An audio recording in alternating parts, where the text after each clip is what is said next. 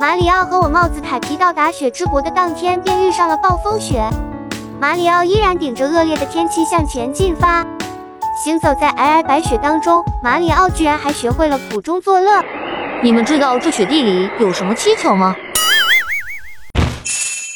哇，雪地里居然藏了这么多金币！茫茫雪原，马里奥，你是怎么知道哪个地方埋了金币呢？看到这里，观众朋友们，你们能猜得出答案吗？冰上有个木塞子，把它拔下来。木塞子被拔掉后，一股龙卷风从地底下刮了上来。能起这风的地方一定不简单。目前我基本都是按照游戏的主线剧情去闯关，这样起码能保证新手玩家顺利通关。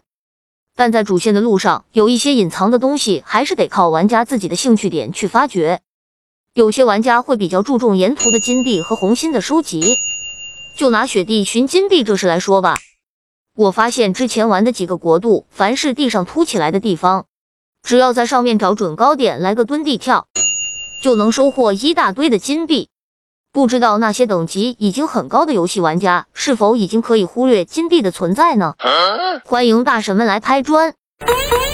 不知不觉当中，马里奥已经来到雪原的深处。